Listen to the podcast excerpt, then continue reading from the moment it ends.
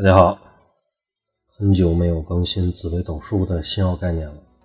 呃，也一个也是啊，那个将近呢，咱们这个己亥年的年末啊，这个过年之前呢，也是尽力的为我线下的一些信众朋友啊，解决一些啊这个平时生活呀、工作当中的问题。同时呢，对于明年的。呃，一些朋友的答疑解惑啊，占用了我近期的很多的时间啊。对于没有更新啊，表示呢对大家的一个呃抱歉吧。嗯呃，话说回来呢，咱们这个喜马拉雅的这个紫微斗数的星耀概念更新啊，还是我决定要一直坚持要做下去。啊，帮助呢大家的学习紫微斗数当中呢，不能说起到一个非常关键的作用，或者说决定性的作用啊，但是呢，能通过我的一些啊学习方法啊，包括对一些杂要认知的表述啊，也能对大家呢有一定的帮助啊。咱们闲话少说，今天呢，继续咱们上一期。啊，上一期应该介绍的是啊天哭天虚啊这一对星系。今天呢，我们更新龙池凤阁啊这两对星系。龙池凤阁啊，这个两星啊，这属于一个对星啊，这个必须要成双成对的，它才会有作用。这个我们之前讲过概念啊。这个两个星呢，都属于呢。啊，文明的星宿，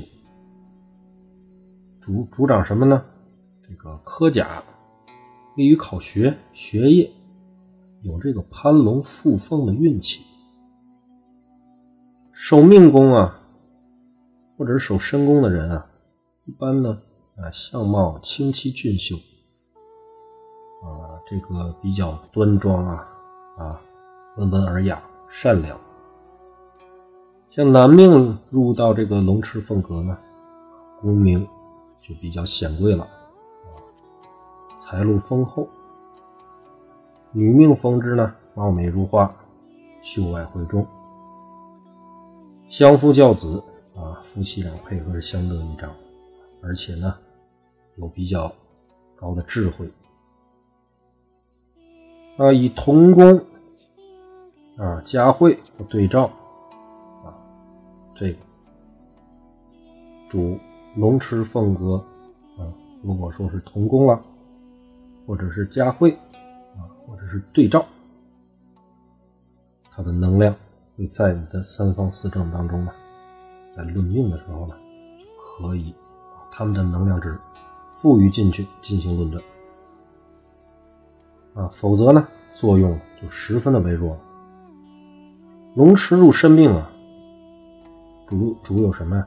一般会有一些啊，啊，你看到这个龙池龙池啊，啊，你就想到聋子，他耳朵可能会听力不好啊。那凤阁入命呢，啊，嘴唇或者这个唇齿啊，可能会有一些小病变，或者是早年受过的一些伤啊，或者牙齿不齐呀，啊，或者这个嘴唇啊。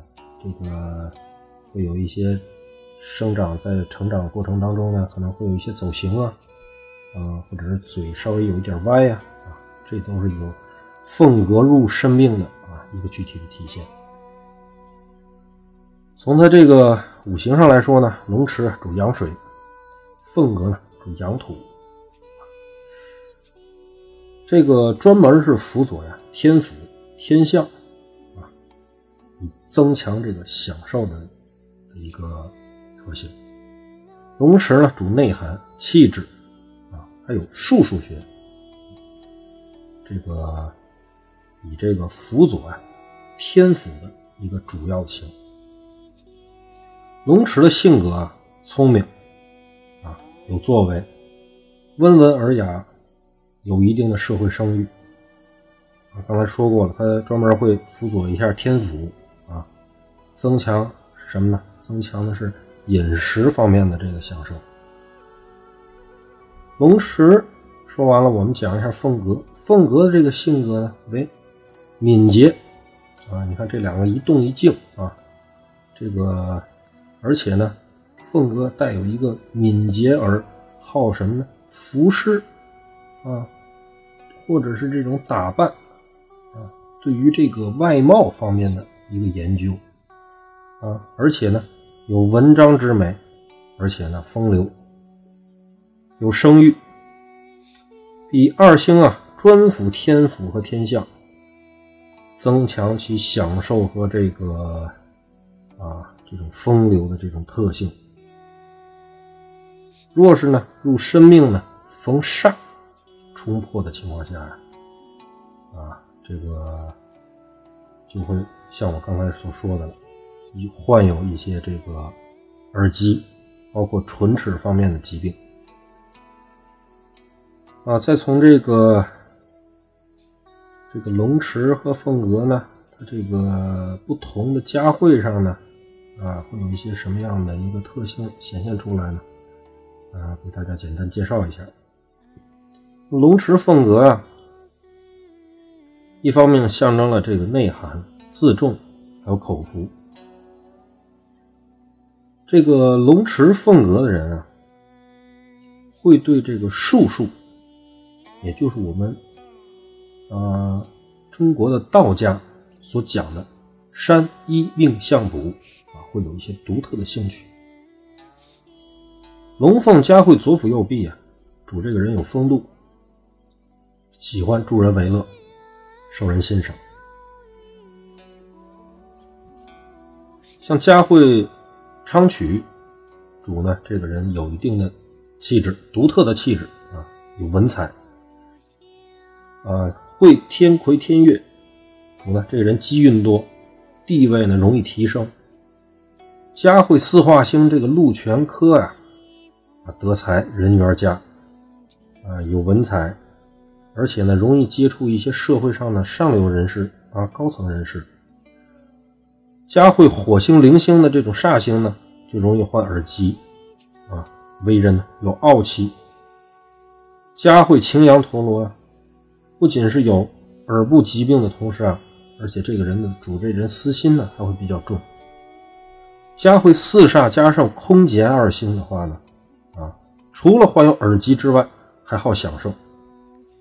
啊，大家注意呢，咱大小限与龙池凤阁呢，先有这种升迁的可能性。啊，单独讲一下这夫妻宫，龙池凤阁入夫妻宫。主什么呢？主你的配偶啊！大家看，不是主自己啊，是主你的配偶，比较讲究情调，精神层面的需求啊，比这个物质层面的需求要高。这是龙池凤阁在你夫妻宫的三方四正当中所形成的一个格局。今天呢，我们这期龙池凤阁星耀的概念的解释啊。就给大家讲到这儿，谢谢大家。